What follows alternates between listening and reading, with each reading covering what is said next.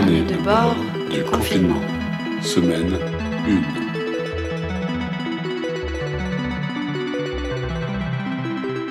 Carnet de bord du confinement. Le confinement a lieu. Les premières interrogations, les premières angoisses et de nouvelles réalités surgissent. Le silence va-t-il prendre place?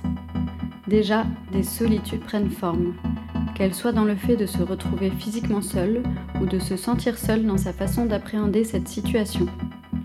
Le danger, à la fois si proche et si lointain, doit-il faire taire les critiques du monde qui nous entoure? Ne doit-on pas trouver, dans cette période où l'information plus que jamais semble nous échapper, une ou des lectures plus fines encore? Ne pas devenir les unités humaines négligeables et drastiquement gérées pour que chacun et chacune reste à sa place pour tenter de trouver des chemins de traverse dans un espace qu'on nous retire, nous avons choisi de suivre, à plus d'un mètre, plusieurs personnes.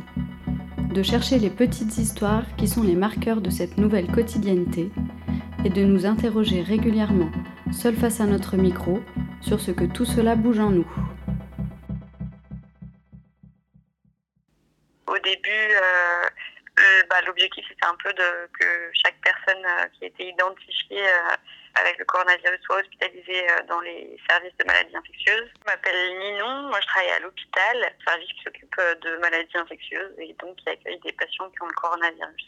Et puis euh, au fur et à mesure, il y a eu au début quelques petits pics comme ça épidémiques et puis globalement ça fait hum, deux semaines un peu plus que bah, tout, toute l'activité du service s'est orientée vers ça et que tout le, tout le service a été euh, vidé des autres patients, très rapidement rempli euh, pour accueillir des patients qui avaient le coronavirus.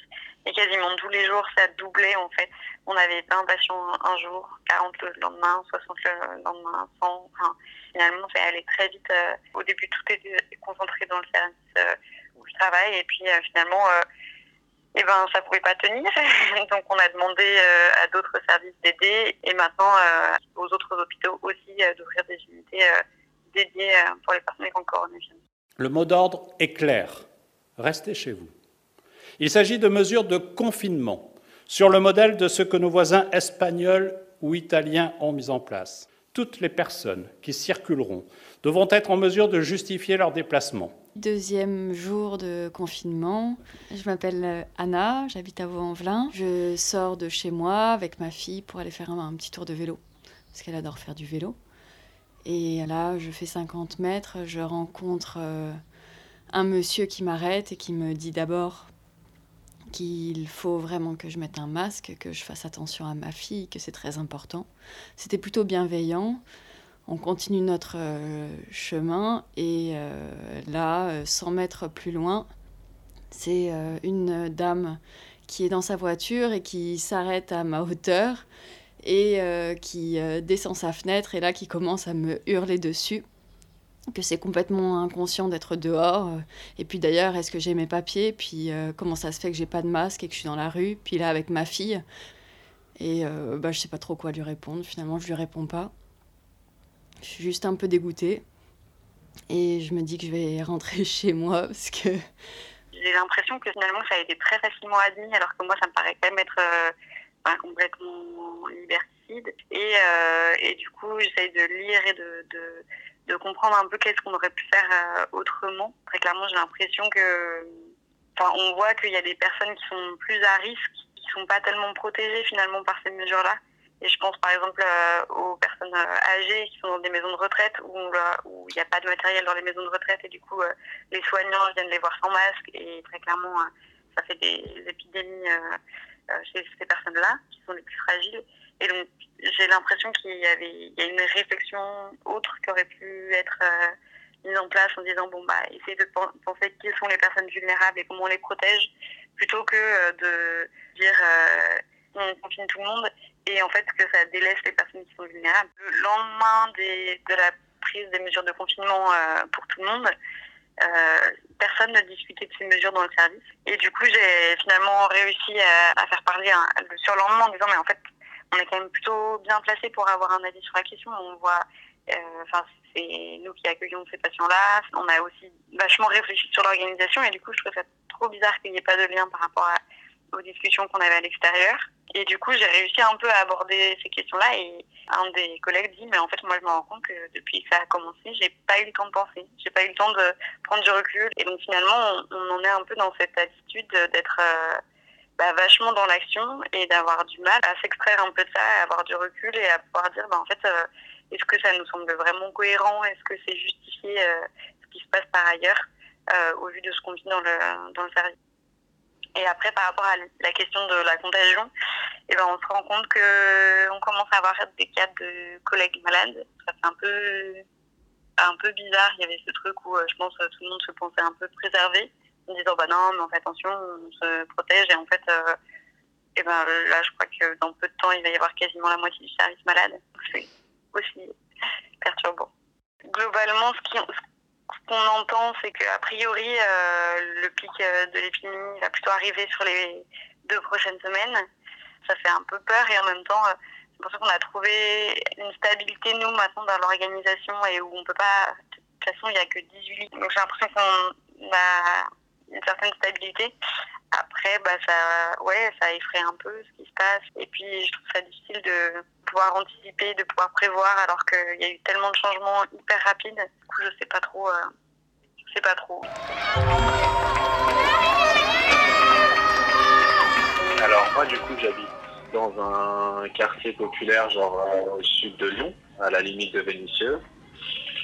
Euh, voilà, quoi, là c'est 20h, alors du coup euh, je zone vers mes fenêtres. Moi ça me gêne un peu.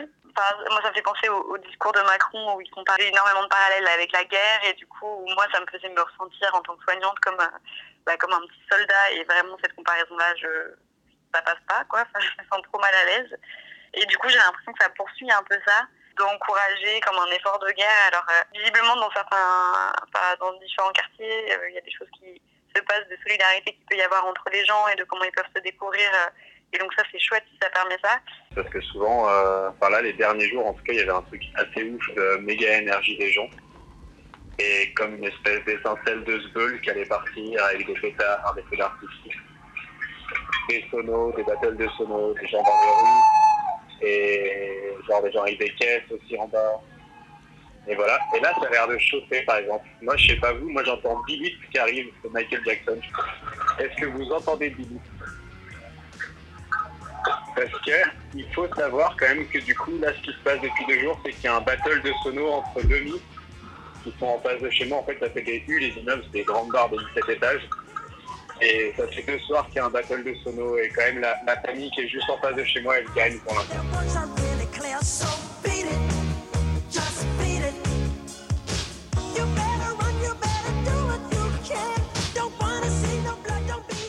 moi, je suis demi-confiné euh, parce que, euh, en fait, je taffe dans le médico-social et que du coup, en gros, j'ai consigne de ne pas sortir, de faire tout mon taf par euh, téléphone.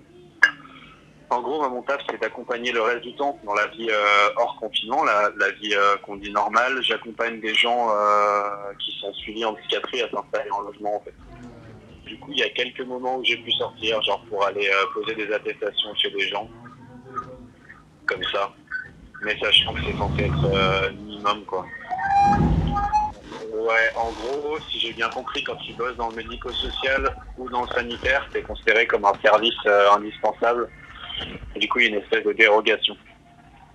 Mais sachant en fait que ce qui s'est passé, moi j'ai l'impression dans plein d'assos où bosse des potes et quoi j'ai au téléphone, c'est que très très vite, euh, très très vite, ça a tout fermé en fait. Et j'ai même l'impression que ça a devancé un peu les, les injonctions des décideurs, que ce soit l'ARS ou la BDCS, enfin l'État, la région et tout le département. Et que très vite, en fait, les directions, elles ont décidé euh, d'enlever tout ce qui était physique. Et voilà, après, c'est vrai que, par exemple, dans le champ de l'accompagnement des gens suivis en, en psy ou quoi, ils ont fermé tous les GEM, donc les groupes d'entraide mutuelle. Ils ont fermé aussi euh, tous les accueils de jour euh, des assos, en fait des trucs qui faisaient du loisir, euh, de la bouffe et tout. Ils ont fermé euh, les CMP. Donc les CMP, c'est les centres médico-psychologiques. C'est la psychiatrie de ville en fait où les gens ils allaient euh, bah, soit prendre une ordonnance, discuter avec un psychiatre, un psychologue ou voir un infirmier. Donc tout ça, ça a fermé et il reste euh, de ça que des appels téléphoniques et que euh, de la prise en charge de l'urgence ou euh, des trucs qui peuvent pas être faits par, par téléphone en fait, genre des injections pour les gens qui en ont, ou alors les gens en fait qui ont des traitements neuroleptiques qui vont chercher leur ordonnance au secrétariat. Quoi. Pour l'instant, les gens, j'ai l'impression pour pas mal des gens que je connais avec qui je taffe, ça va, ils arrivent plutôt bien à vivre le truc. Mais en vrai, je me demande ce que ça va faire à moyen terme pour eux et comme pour nous, en fait, comme pour nous tous, mais peut-être plus pour certaines personnes. Moi, du coup, je suis infirmier dans un, hôpital psychiatrique euh, lyonnais. Je travaille dans un service d'entrée. C'est du, voilà, c'est un service de, post-urgence, en gros, de stabilisation de la crise. Et nous, du coup, euh, dans le service, on est en confinement. Enfin, les patients sont en confinement total depuis à peu près une semaine. Du coup, les patients ont plus le droit de visite, euh, ont plus le droit de sortir dans, le parc de l'hôpital. On s'occupe des patients du service. On nous a demandé de, surveiller euh, les paramètres vitaux euh, des patients deux fois par jour, des 25 patients. Ça, ça demande beaucoup de temps parce qu'en fait, il faut passer de chambre en chambre, prendre la, température, la saturation, la fréquence cardiaque, la fréquence respiratoire. Donc voilà, ça, ça demande quand même pas mal de temps. Et, euh, et du coup, les patients mangent en chambre. Du coup, c'est là qu'il faut qu'on distribue les plateaux dans chaque chambre. Euh, puis en plus, il y a eu des mouvements sur l'hôpital. Du coup, il y a des patients qui ont changé de service. on s'est retrouvé avec des patients qu'on connaissait pas. Enfin voilà. En tout cas, ouais, c'est euh, la charge de travail quand même a augmenté. Puis les patients sont, enfin, sont plus, sont dans un climat plus anxiogène et des patients qui, des patients en santé mentale euh, bah, qui sont confinés, évidemment, c'est ça, pose des, problèmes euh, d'emblée quoi. Et du coup, euh, bah, du coup, on passe beaucoup de temps avec les patients, essayer de les rassurer. Enfin voilà, chose qu'on fait beaucoup moins quand les patients peuvent sortir dans le parc pour avoir des visites ou avoir voilà des visites de leur famille, parce qu'en fait la, famille euh, parfois bah, peut, peut rassurer aussi. Et ben, je pense à casser un peu ce quotidien-là. En l'occurrence, les patients ils le vivent vraiment mal parce que voilà, ils se sentent enfermés, enfermés dans les services. Après nous, du coup, on a, on a tout un travail de réassurance, euh, faire en sorte que les patients euh, bah, ils puissent euh, quand même parler, enfin voilà, euh, se déplacer dans le service. Après, il y a une terrasse quand même où ils peuvent fumer. Il y a quand même une salle télévision, voilà, les patients mangent dans leur chambre. Je pense que là, c'est le début en plus. Hein. C'est vrai qu'on on a plus d'appréhension pour la suite que s'il faut tenir 40 jours comme ça. Et donc, euh, moi, mon inquiétude, en gros, c'est euh, comment ça va se passer et euh, est-ce qu'en fait, le moment où on pourra avoir un contact physique avec les gens, ce sera pas trop tard et ce sera pas carnage. Alors, on est le 18 mars 2020, c'est le deuxième jour du confinement. 18 mars 2020, deuxième jour de confinement pour cause du coronavirus. Et je vais répondre ce soir à la question as-tu croisé la police La question ai-je vu la police aujourd'hui contrôler les déplacements Eh bien non. Non. J'ai pas croisé la police. Je l'ai entendu une fois. En même temps, à moins que euh, la police ne soit dans la maison dans laquelle euh, je vis et dans laquelle je suis confinée en ce moment, qui n'est pas ma maison, eh ben il n'y a pas de raison que je croise la police puisque je suis très peu sortie. J'ai vu une voiture du parc de Miribel Jonage nous prendre en photo lorsque nous faisons du sport. Mais à part cela, rien du tout. Les gens circulent dans la rue, souvent masqués. Les voitures circulent. Mais ni moi, ni les gens que je côtoie ont été contrôlés pour les déplacements. Alors, je suis sortie quand même une fois euh, pour acheter des petits Suisses. Euh, mais j'ai pas croisé la police et j'ai pas acheté de petits Suisses non plus parce que il fallait faire la queue pour rentrer dans le magasin et que faire la queue pour rentrer dans un magasin pour acheter des petits Suisses, euh, j'ai trouvé ça exagéré. Donc je suis allée dans l'autre magasin où il fallait pas faire la queue et j'ai acheté des perles de lait. Bon, je me suis dit que ça marchait aussi. Malgré tout, ce soir je sors et je fais une fiche de renseignement pour faire semblant de me promener pour rejoindre des amis pour boire des verres. La logistique n'est pas bien en place et je pense que les banlieues sont moins contrôlées que les centres-villes. Demain est un autre jour nous verrons bien si la police intensifie ses contrôles. Mercredi, on est allé au parc de Miribel-Jonage pour la première fois depuis euh, l'avènement du confinement. Et on a fait des exercices euh, tous ensemble, euh, bien espacés dans un coin du parc. Et il y a une voiture du parc qui s'est arrêtée et qui a pris son téléphone, qui nous a pris en photo et qui a passé des coups de fil et puis qui est reparti. Bonjour, je m'appelle Brigitte et j'habite à Vaux-en-Velin village. Euh, j'habite aussi à Chloé, village. Je m'appelle Alice, j'habite à Vaux-en-Velin. Euh, chaque semaine, je vais faire euh, mon sport au parc de Miribel-Jonage. Et euh, moi aussi, des fois, je l'accompagne pour faire du sport avec ma maman. Ce matin, j'ai voulu aller rejoindre des amis au parc pour faire du yoga. Et du coup, ce matin, je me suis dit que j'avais envie d'aller me balader à vélo pour prendre l'air, sortir du confinement, tout ça. Et aussi rejoindre des amis qui voulaient faire du yoga. Et puis donc, je suis arrivée en premier. Derrière moi, bah, il y avait Gargamel, Lucien et puis Caro qui sont arrivés. Du coup, on est parti en vélo, sauf que nous, avec maman, on était un peu en retard. Du coup, on les a rejoints.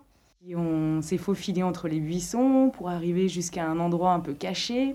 Mais on voyait quand même le barrage de gendarmerie. Ils étaient le long de la route, juste à côté du lac. Donc on a essayé de trouver un endroit depuis lequel les gendarmes ne pouvaient pas nous voir. On s'est un peu dissimulé derrière, des, euh, derrière des arbres pour être sûr que la police, elle euh, nous voit pas pour pas qu'on se fasse contrôler. Voilà, ensuite euh, on a, on a commencé à faire du yoga. Et puis là, il y a des cyclistes qui passaient. Donc à chaque fois, on avait un petit peu peur. On se disait qu'on allait se faire dénoncer. on n'avait pas le droit d'être 6-7 pour faire du yoga. Donc voilà, on a dû s'espacer, mettre beaucoup de distance entre chaque personne et faire notre cours de yoga éloignés les uns des autres en faisant attention quand il y avait un vélo qui passait à ce qu'il n'aille pas nous dénoncer à la police et qu'on ne se fasse pas voir en, faisant notre yoga. C'était euh, très euh, décontractant comme euh, contexte. Là, je me retrouve sur la piste cyclable, je suis un peu en retard. Et là, à un moment donné, il y a une, une vieille dame qui passe à vélo dans l'autre sens et qui me dit Faites attention, au bout de la rue, il y a des contrôles de gendarmes. Je suis partie de chez moi en vélo. Et là, je dis, bah, c'est bon, j'ai mon certificat. Elle dit, ah non, non, mais c'est pas que le certificat, il vérifie si vous êtes bien de la commune de, de Miribel. Un type qui revenait euh, du parc, qui venait de se prendre une amende. Alors, effectivement, il n'avait pas euh, son autorisation de sortie euh, dûment rédigée ou bien remplie. Qui m'a dit, c'était que de toutes les façons, même s'il l'avait eu, les flics lui avaient dit que Vaux-en-Velin, c'est trop loin du parc. Du coup, là, je commence à me dire, bon, peut-être il faut que je fasse demi-tour, euh, parce que c'est vrai, j'ai mon certificat, mais j'habite pas à Miribel. En même temps, je me dis, bah, on est vraiment juste à côté, donc il n'y a pas trop de problème. Et là, euh, assez vite, euh, je croise une deuxième personne qui, pareil, m'avertit en me disant qu'elle venait de prendre une amende de 135 euros parce qu'elle n'était pas de Miribel. J'ai pas osé faire le test d'aller moi-même jusqu'au flic. J'avais pas vraiment envie de prendre le risque de prendre 135 euh, euros d'amende. Du coup, bah, je me suis euh, je me suis dit que j'allais faire demi-tour, que j'avais pas envie de tenter le diable et voilà, je suis repartie un peu dégoûtée en me disant quand même que c'était super abusé euh, que je puisse pas faire du vélo à plus de 3 km de chez moi quoi. Le retour, on est reparti pareil et du coup avec maman on est pas on est reparti les dernières. Ça s'est très bien passé. Voilà. Et demain on on y retourne pour courir cette fois, dans les petits chemins. Je rencontre des gens qui m'ont dit qu'ils se sont fait verbaliser par les flics euh, parce qu'ils n'étaient pas confinés chez eux, parce qu'ils n'avaient pas d'attestation euh, d'attestation là de déplacement quoi. Donc du coup les gens disent euh, messieurs SDF et les flics enfin, leur mettent quand même des amendes. Et après du coup derrière les gens ils disent qu'ils ont peur de contester l'amende parce que du coup ça va faire par exemple si des gens pattes ou quoi, ça va faire remonter leur situation par exemple au ils ont peur de se retrouver en CRA ou que la passe vienne les chercher. Enfin, c'est déjà des populations qui sont hyper en, hyper en galère en fait. de rajouter comme ça des, mesures euh, coercitives, rajouter des mesures sécuritaires, et ben ça fait que les gens vont encore moins accéder au peu de droits qu'ils ont quoi, et encore moins les demander. Quoi. Moi je m'appelle Arthur et comme travail je serai travailleur social et je ferai des maraudes dans la rue avec les personnes qui, euh, qui sont à la rue. Et mon travail, du coup, généralement, ça serait d'aller rencontrer les gens qui sont en non-recours, on appelle ça.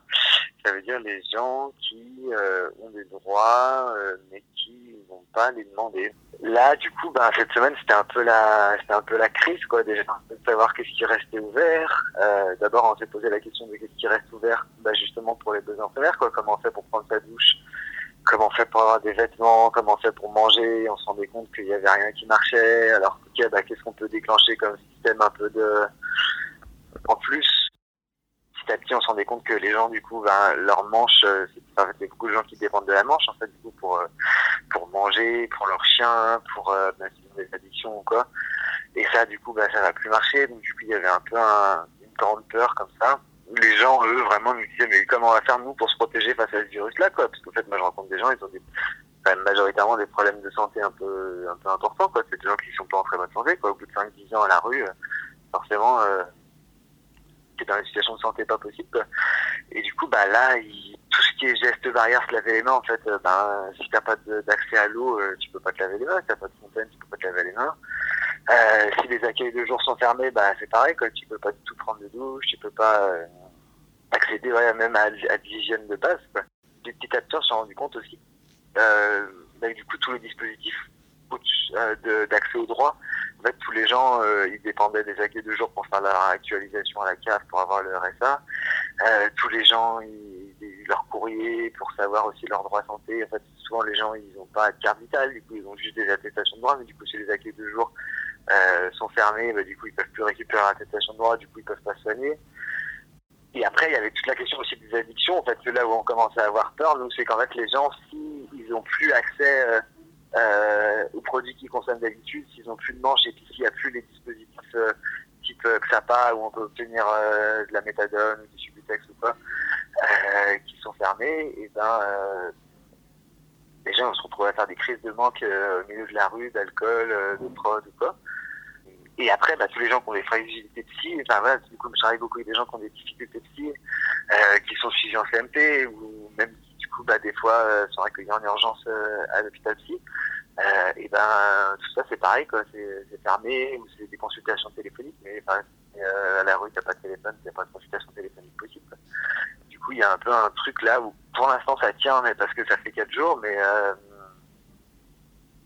là, on se rend compte qu'en fait, tout, tout, tout est fermé. Et euh, qu'est-ce qu'on va faire, quoi? Qu'est-ce qu'on va faire? Qu'est-ce que les gens vont pouvoir faire? Comment Enfin, en fait, on a un peu peur d'une crise euh, sanitaire et sociale vraiment grave, quoi. Il y a une crise sanitaire, mais avant tout, en fait, c'est sociale euh, depuis des années d'avoir euh, d'avoir euh, bah, complètement restructuré, d'avoir supprimé des lits, d'avoir supprimé des, des, des lits en hôpitopsie, d'avoir euh, supprimé des dispositifs d'accès, de fliquer de plus en plus euh, les personnes à la rue, de de plus en plus les chômeurs et les chômeuses, de, réduire toujours plus euh, des possibilités de débrouille. La solution là de débloquer 600 chambres d'hôtel euh, qui a été proposée par le ministre du Logement, là en fait 600 chambres d'hôtel, c'est à l'échelle nationale. Euh, à Lyon, il y a 9000 personnes qui sont à la rue, donc du coup rien qu'à Lyon, quoi. Donc, du coup en fait 600, 600 chambres d'hôtel, c'est de la, du tout quoi, c'est pour rigoler quoi. C'est à la limite du foutage de gueule quoi. Nous, en fait, déjà, on a, en fait, déjà, le problème aussi, c'est que nous, on a zéro info, en fait, quoi. Enfin, il n'y a, a pas un mail ministère de la Santé à destination des travailleurs sociaux. Parce que du coup, moi, je travaille dans la rue, mais c'est pareil pour tous les gens qui travaillent en hébergement, qui, qui vont se retrouver, euh, bah, confiner des gens euh, dans des centres d'hébergement euh, surpeuplés, euh, c'est pas possible, en fait, quoi. Et, euh, euh, et du coup, bah, nous, on, là, déjà, cette semaine, on a essayé de savoir qu'est-ce qui était encore ouvert, comment ça fonctionnait. Et puis, nous aussi, de s'organiser, comment on, fait, la question s'est posée d'arrêter. En fait, on a dit, bah non, pas du tout. On va, on va continuer à voir les gens avec qui on travaille, c'est primordial. Jeudi 19 mars 2020. Troisième jour de confinement. Troisième jour de confinement. La question est Qu'est-ce que ça a changé dans votre rapport qu'est-ce à vos que voisins cela a changé dans votre rapport à vos voisins Euh, Eh ben. Alors. Alors, moi, euh, normalement, dans ma vie de tous les jours, j'habite toute seule dans un appartement dans les pentes de la Croix-Rousse. Ayant déménagé dans une nouvelle maison depuis quelques semaines, pour des raisons de rapprochement de mes amis, mes voisins, je peux les voir sur deux niveaux. Euh, mais là, je suis pas confinée dans cet appartement. Euh, je suis dans une maison avec euh, des gens parce que j'avais pas trop envie de rester toute seule. Mes voisins qui sont mes amis, donc une bonne vingtaine d'amis qui habitent à proximité dans différentes maisons, et mes voisins qui ne sont pas mes amis, que je ne connais pas. Donc euh, sur euh, ces voisins-là que je ne connais pas, je n'ai pour le moment eu aucun ou très peu de contact avec eux, du coup ça ne change pas grand-chose parce que je n'ai euh, pour le moment lié aucune sociabilité avec eux. Par ailleurs, mes voisins, eh ben, je les connais pas bien. En fait, je les connais pas. Peut-être la seule que je croise, c'est celle d'en face qui fume ses clopes sur le palier. Du coup, des fois, je la croise. Elle laisse toujours ses clopes à peine fumées dans son cendrier sur l'escalier.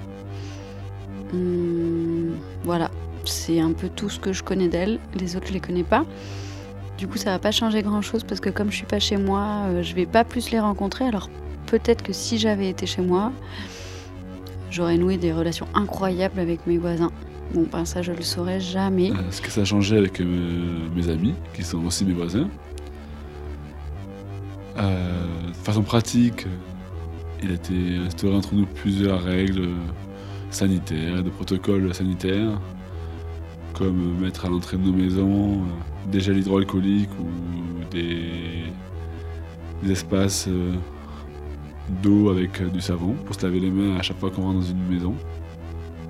Se touche plus, on ne se serre plus la main, on ne se fait plus la bise, on ne fait plus d'accolade. Nos rapports physiques ont presque totalement disparu. Ce qui pour moi est un peu étrange étant quelqu'un de plutôt tactile. Pour d'autres, j'ai l'impression que ça ne change pas grand-chose. Sinon, qui a changé aussi, c'est qu'il y a beaucoup de discussions comme le risque de coronavirus, euh, sa diffusion, ce qu'on lit sur Internet, ce qui nous revient de nos amis euh, qui travaillent dans les centres hospitaliers, donc sur la question de la gravité et la propagation, et sur euh, le confinement, sur euh, ce qu'on fait, sur nos joies et aussi nos enthousiasmes d'avoir ralenti en même temps- que tout le monde nos quotidiens et d'avoir du temps. Oui, je pense que on discute presque que de ça. De façon générale, c'est plutôt enthousiasmant le fait que chacun chacune cherche à comprendre les uns les autres euh, et se dire qu'on est dans une période particulière qui nous permet de pouvoir euh, bouger sur nos lignes, sur une façon de voir euh, nos quotidiens. Mais euh, au final, ça n'a pas tant changé dans le sens où je pense que c'est juste une sorte d'extrapolation de ce qu'on vit déjà entre nous.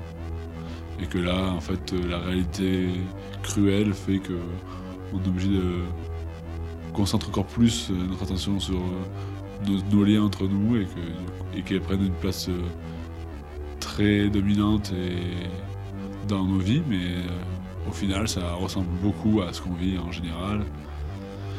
Sauf qu'on n'est pas entrecoupé par nos activités, soit personnelles, soit de groupe, mais qui ne sont pas forcément les mêmes. Voilà, pour ce troisième jour de confinement, tout va bien. Bah, je m'appelle Mel, euh, je fais partie d'un collectif euh, d'habitants et d'amis euh, qui habitent à Vaux-en-Velin. C'est assez hétéroclite comme groupe. On a des 1 hectare 5 de terre avec plusieurs groupes qui s'organisent au-dessus.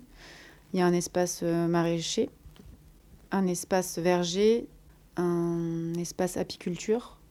Depuis le confinement, on n'a pas réussi euh, vraiment trop à se capter et à décider des choses de comment on gère ensemble. C'est plutôt des petites décisions euh, par petits groupes où on s'est dit que, euh, je pense, qu'on n'est pas non plus tous sur le- la même longueur d'onde, de pas y aller forcément à, à tous parce que quand on est vraiment nombreux, enfin quand on est, on est vraiment tous là, on peut arriver à, enfin le noyau dur fait une douzaine de personnes, mais quand on est, il y a des jours où on peut être 20. Et du coup, on a eu du mal à se mettre d'accord, mais ce qui s'est sur s'il fallait y aller tous ensemble, on avait un peu peur des contrôles de police et que on soit pas autorisé parce que c'est pas non plus une société. Et euh, on y va plutôt par petits groupes depuis. Puis ce qui a été un peu euh, dur, c'est que c'est le début de la saison et que là, c'est le moment où on est censé tous se voir et s'organiser organiser vraiment la saison et ben on se voit très peu quoi. Parce que ouais, le, repas aussi, c'était un moment un peu important, quoi, le pique-nique euh, sur les terres.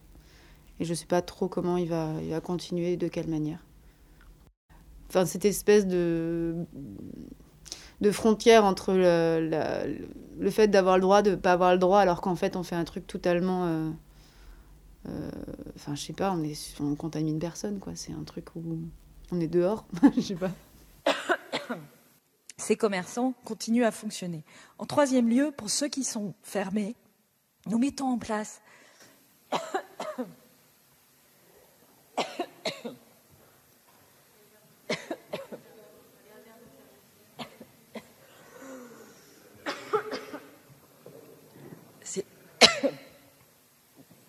c'est fort inapproprié dans le contexte.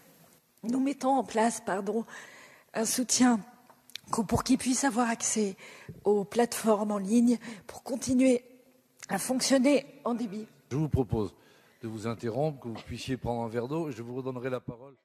Euh, oui, alors, eh ben, je m'appelle Camille et euh, là, je travaille de nuit, du coup, euh, chez les maraudes de- le soir, de 18h à 1h du matin. Et à la base, l'idée, c'est de répondre au signalement du 115. Du coup, c'est des gens qui téléphonent au 115 et qui demandent, euh, par exemple, des couvertures parce qu'ils n'ont pas une, place pour dormir le soir. Et puis nous, on en profite pour euh, faire le point sur la situation, sur euh, les gens, pour voir s'ils connaissent un peu les lieux, euh, bah, les accueils de jour, savoir comment faire une domiciliation, s'il y a une, assistance sociale. Un peu, voilà, au niveau des droits, pour être sûr qu'ils connaissent bien leurs droits et qu'ils savent où trouver enfin, des ressources, quoi. Et puis, il y a des gens comme ça aussi qui sont euh, ce qu'on appelle en non-recours, et du coup, on est là aussi pour aller euh, les voir de temps en temps. Donc, on a des gens comme ça qu'on a en tête. Peut-être une fois par semaine, on va leur dire bonjour. Et voilà, du coup, c'est ça l'idée du, travail. Moi, j'ai vu des changements en fait avant. Déjà, quand il y a eu la fermeture des écoles, il y a déjà eu un lieu euh, qui a fermé, qui des places à la. Et il y a déjà des accueils de jour qui avaient fermé. Du coup, ça, c'était la semaine plutôt du 9 mars. Hum, Après, ça a commencé très fort, moi, je trouve, euh, le vendredi, quand j'ai commencé à retourner au travail. Et là, je m'étais rendu compte, voilà, que dès le samedi soir, euh, le deuxième accueil, euh, le deuxième lieu où les gens vont dormir à la nuitée euh, fermé, ça voulait dire qu'il n'y aurait plus du tout de place pour les personnes qui sont seules, voilà, qui dehors, et que tous les accueils de jour aussi allaient fermer. Ça veut dire que, pareil, ben, j'en ai plus possibilité de se poser à l'intérieur, euh, pas possibilité d'aller prendre des douches facilement, euh, enfin tout ça, quoi. Et puis, euh, bah, du coup, c'est là où le travail il commence à être très différent parce qu'en fait, euh, comme l'idée de mon travail, c'est d'orienter les gens et d'être sûr qu'ils puissent avoir accès à leurs droits, et ben en fait, comme tout ferme, et ben du coup, à part donner des couvertures et, euh, et proposer euh, deux trois soupes aux gens parce qu'en fait, il y avait aussi la fin des maraudes alimentaires qui ont commencé à, bah, qui ont commencé déjà le week-end dernier. Du coup, ça faisait que les gens avaient faim que nous, notre taf, c'est pas non plus de donner à manger, donc du coup, on n'avait euh, aucun truc euh, de bouffe à leur proposer, et du coup, ça faisait vraiment des, choses très, très bizarres, quoi. Enfin, de, voilà. C'était un peu les prémices. Et donc après, euh, bah après, ça a été la cata le lundi, où justement, on a appris que les maraudes de soutien psychologique aussi arrêtés. Enfin, c'était un peu, en fait, les annonces de tout ce qui fermait et de se rendre compte que ouais ça allait être horrible pour les gens quoi. Et ça c'était même avant le confinement. Et donc après quand il y a eu l'histoire du confinement bon bah c'était encore pire de se dire bah qu'est-ce enfin ouais voilà qu'est-ce qui va se passer pour les gens. Nous on n'ayant aucune réponse à leur apporter. Après je crois que là il me semble du coup comme tout change je crois qu'on a quand même toujours la possibilité si nous on voit des gens très très fragiles de leur proposer quand même une place mais après c'est plus pour tous les autres gens en fait c'est hum, c'est pas tant que ça met beaucoup de gens à la rue, c'est plus qu'en fait ça les empêche d'avoir de temps en temps accès à un endroit où dormir. Et puis aussi symboliquement le fait de se dire, bah, en fait, euh, tout ferme et on n'a plus, plus de lieu euh, du tout quoi pour nous. Alors là, il y a des nouveaux endroits qui commencent à ouvrir. Il y a certaines routes qui ont arrêté, mais il y en a d'autres qui continuent à exister. Et du coup, il y a tout un travail de la part de mes responsables en fait qui est de faire le tour de tout ce qui existe, euh, des autres assos aussi, de voir comment est-ce qu'elles elles arrivent à réagir et à se et à rebondir avec ça. Parce qu'en fait il y a aussi tout ce truc de bah, pour les maraudes alimentaires par exemple c'est pas mal de bénévoles. Et du coup je pense que quand tu es responsable d'une asso bah, est-ce que vraiment tu as envie de laisser tes bénévoles enfin tu as un truc de responsabilité? Et puis aussi il y a plein de vieux. Et donc bah c'est pas non plus euh... c'est risqué pour eux quoi aussi du coup de et ben de sortir et rencontrer d'autres gens du coup ça fait tout un truc où en fait ce qui est porté par euh, Ouais, c'est ça, par des bénévoles, alors qu'en fait, il faudrait qu'il y ait un accès, accès à la nourriture qui soit quand même pas, pas dépendant. C'est pour ça que ça se casse la gueule et qu'en fait, les gens euh, se sont retrouvés un temps sans nourriture. Parce que nous, il y a toute cette réflexion-là aussi, c'est qu'en fait, les personnes, elles sont vulnérables, elles n'ont pas accès à l'hygiène, et nous, ben, en fait, potentiellement, euh, eh ben, bon, il y a des chances qu'on puisse être malade, mais pas forcément qu'on ait des formes graves. Mais par contre, les gens qu'on rencontre, elles, elles peuvent vraiment euh, avoir euh, plus des formes graves et que du coup, euh, c'est toute l'attention qui est portée aussi sur euh, nous. Il faut pas qu'on puisse leur transmettre une maladie, cette maladie-là. Après, c'est trucs tout con, mais en fait, c'est de plus serrer la main quand on dit bonjour aux gens. Ce qui, euh, bah, maintenant, en fait, ce qui est facilité par le fait que bah, tout le monde en parle, de pas serrer la main, de pas, voilà. Et ce qui, au début, nous posait un peu question sur le côté, ben mince, c'est quand même comme ça qu'on rentre en lien. Et du coup, bah, nous, on va pas serrer la main, mais si les gens nous serrent la main, bah, c'est compliqué de de pas serrer la main en retour. Mais bon, maintenant, c'est rentré euh, vraiment dans les, dans les habitudes de tout le monde. Du coup, ça, c'est- ça fait. Et puis après, nous, c'est nous, des, enfin, d'utiliser du gel hydroalcoolique en permanence avant de rencontrer des gens, avant de servir euh, un café, avant de servir des couvertures et de garder de la distance avec les gens. Quoi. Nous, on n'a pas de masque. Mais après, bah, je sais pas. Moi, je trouve, en fait, je pense que en termes de relation avec les gens, ça me paraîtrait super bizarre d'avoir un masque, vu que de toute manière, on garde de la distance. Et, enfin, je sais pas. Peut-être d'un point de vue sanitaire, il faudrait qu'on en porte. Moi, je crois que je serais pas forcément très à l'aise d'en porter un. Euh, ouais, voilà. Dans, un truc bizarre de, relation. On met deux mètres entre les personnes, a priori, il n'y a pas de raison. On se viennent dessus. Je trouve que du coup, ça fait que c'est quand même important que nous on continue. Parce que comme ça, on peut discuter avec les gens, on leur explique aussi ce qui se passe. Euh, et puis ça montre aussi ben, que, que nous, on est là. Et, euh, les, informer aussi sur euh, quelles sont les autres choses qui commencent à se mettre en place à côté. Et, et puis oui, ça fait quand même un truc de d'énervement et de un peu de colère de voir tout ça, quoi.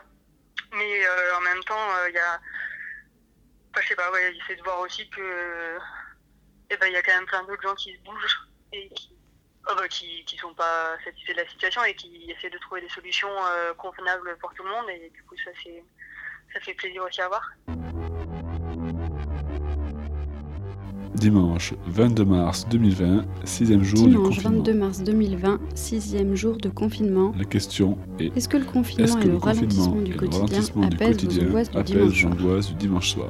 Ah, À vrai dire, je n'ai pas vraiment d'angoisse du dimanche soir. bah j'ai pas vraiment d'angoisse du dimanche soir parce que je dirais que je peux avoir des angoisses de tous les soirs. Cela fait bien trop longtemps que j'ai quitté l'école et que j'ai déserté le monde du travail pour me rappeler que le lundi, je dois reprendre une semaine. Alors, pas plus le dimanche euh, que d'autres soirs. Donc, euh, non.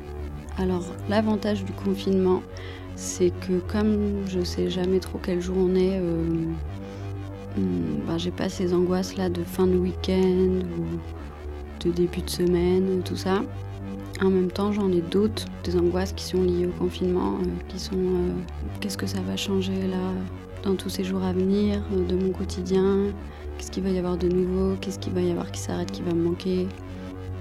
Du coup, je peux avoir des nouvelles angoisses comme ça ou d'autres angoisses qui surgissent euh, régulièrement, mais, mais c'est déjà le cas dans mon quotidien. Le lundi ne m'a- ne m'appelle rien de plus que la semaine recommence et pourquoi pas.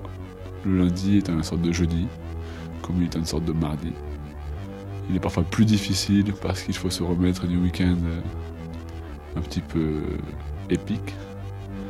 À part cela, rien de nouveau sous le ciel. En tout cas, là, euh, je suis À la semaine prochaine. pas super angoissée. J'ai pas l'impression qu'on est dimanche. J'ai plus vraiment l'impression qu'il y a de jour en fait.